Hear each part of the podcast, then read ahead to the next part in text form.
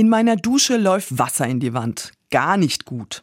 Deshalb suche ich einen Fliesenleger und finde Andreas, der vor ungefähr 20 Jahren aus Sibirien gekommen ist.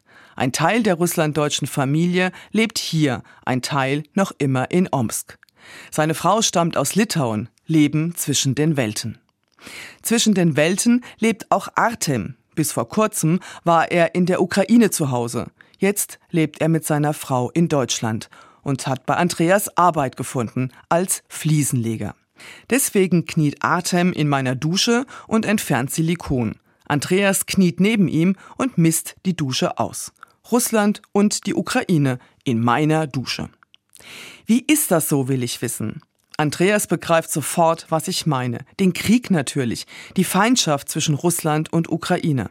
Spielt das zwischen den beiden keine Rolle? Alles Quatsch, alles blöde Politik winkt Andreas ab. Was zählt, sind die Menschen. Weise Worte von Andreas aus Omsk, dessen bester Freund übrigens Armenier ist.